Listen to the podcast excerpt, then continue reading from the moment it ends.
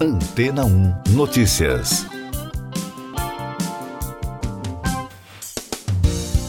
Bom dia. Um importante relatório da Organização das Nações Unidas alerta que o combate às alterações climáticas exige uma rápida transformação da forma como nosso mundo funciona, viaja, come e utiliza energia. Este é o primeiro balanço global que examina os esforços dos países para reduzir as emissões que provocam o aquecimento do planeta desde que o Acordo de Paris foi assinado em 2015. Embora tenham sido feitos progressos, os esforços precisam agora ser enormemente intensificados. O texto apela à descarbonização radical com uma rápida eliminação dos combustíveis fósseis sem captura de carbono. A queima de combustíveis fósseis como petróleo, gás e carvão para gerar eletricidade emite dióxido de carbono, que é o principal motor das alterações climáticas. As energias renováveis também precisam de uma expansão significativa, enquanto o desmatamento precisa ser destravado e revertido até 2030. O relatório será encaminhado aos líderes políticos e será fundamental para as negociações climáticas globais em Dubai ainda este ano. Ao longo dos últimos dois anos, a ONU decidiu rever as promessas feitas pelos países que assinaram o acordo. Na reunião, há oito anos, os países concordaram em reduzir o nível de aquecimento desde a Revolução Industrial e fazer esforços para mantê-lo abaixo de 1,5 graus Celsius. O relatório examina os esforços para reduzir o carbono, para se adaptar às alterações climáticas e como mobilizar financiamento e tecnologia para ajudar as nações mais pobres a lidar com o problema. Mais destaques das agências no podcast Antena 1 Notícias. O Ministério do Interior do Marrocos informou na segunda-feira que o número de mortos no terremoto que atingiu a nação subiu para 2.862. Na Europa, a Comissão Europeia aprovou a primeira ajuda humanitária avaliada em um milhão de euros para apoiar o país. Além disso, o Centro Europeu de Cooperação de Resposta de Emergência informou que acompanha de perto a situação e está em contato com as autoridades marroquinas para lhes oferecer toda a assistência necessária.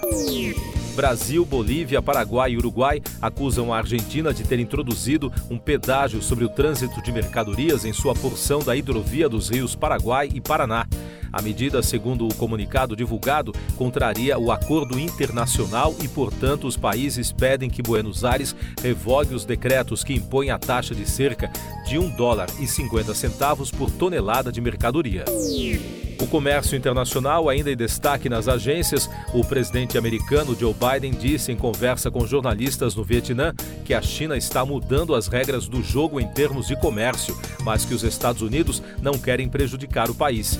A declaração foi dada depois que Biden foi questionado sobre a proibição do uso de smartphones da Apple por funcionários do governo chinês. Economia e negócios. O principal destaque da semana do mercado financeiro é a estreia do desenvolvedor britânico de chips ARM na Bolsa de Nova York na próxima quinta-feira. Esta será a maior entrada em Wall Street em quase dois anos.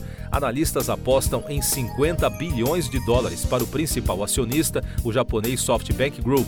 A operação vai abrir o capital desta empresa, que é referência no design de microprocessadores, cujos modelos estão integrados a 99% dos smartphones do planeta. E no Brasil, a previsão do mercado financeiro para o crescimento da economia brasileira este ano subiu pela terceira semana seguida, de 2,56% para 2,64%. A estimativa foi publicada no Boletim Fox, a pesquisa divulgada semanalmente pelo Banco Central, com a projeção para os principais indicadores econômicos.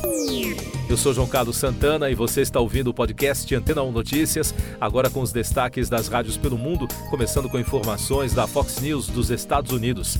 A atriz e apresentadora de talk show Drew Barrymore está enfrentando pressão para não retomar o seu programa de entrevistas por causa da greve de Hollywood, mas em comunicado compartilhado nas redes sociais, afirmou que irá retornar com a quarta temporada do programa a partir de 18 de setembro sem conteúdo literário. Em declaração à Fox News Digital, um porta-voz da CBS Media Ventures explicou que The Drew Barrymore Show não realizará nenhum trabalho de redação. Destaques da americana Ultimate Classic Rock. O guitarrista do Queen, o britânico Brian May, se mostrou apreensivo com a evolução da inteligência artificial na música. Em entrevista a Guitar Player, ele afirmou que em pouco tempo não saberemos o que será criado pela tecnologia e o que será criado pelos humanos. Na opinião de May, estes podem ser os últimos anos em que os humanos controlam a criação musical. Eric Clapton prestou homenagem a Robbie Robertson ao abrir o primeiro show da turnê norte-americana de 2023 no dia 9 de agosto. Com duas músicas do grupo The Band, destacou nesta semana a emissora dos Estados Unidos. Robertson foi o primeiro guitarrista e principal compositor da banda canadense que se separou em 1977. O músico morreu após lutar contra uma doença não revelada aos 80 anos de idade no início do mês passado. E da britânica Absolute Radio, Bruce Springsteen foi forçado a adiar mais oito shows este mês enquanto cuida da saúde. O músico está passando por um tratamento para reduzir os sintomas de uma úlcera.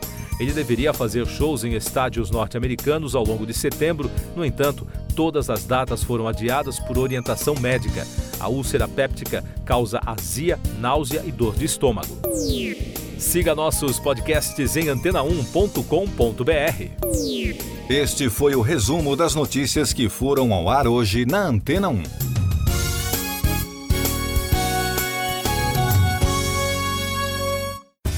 Depois de tanto conteúdo legal, que tal se hidratar com água rocha branca? O consumo regular de água durante o dia traz benefícios para a saúde, como, por exemplo, manter a pele bonita e hidratada. Rocha Branca, da fonte direto para sua casa. Depois de tanto conteúdo legal, que tal se hidratar com água rocha branca?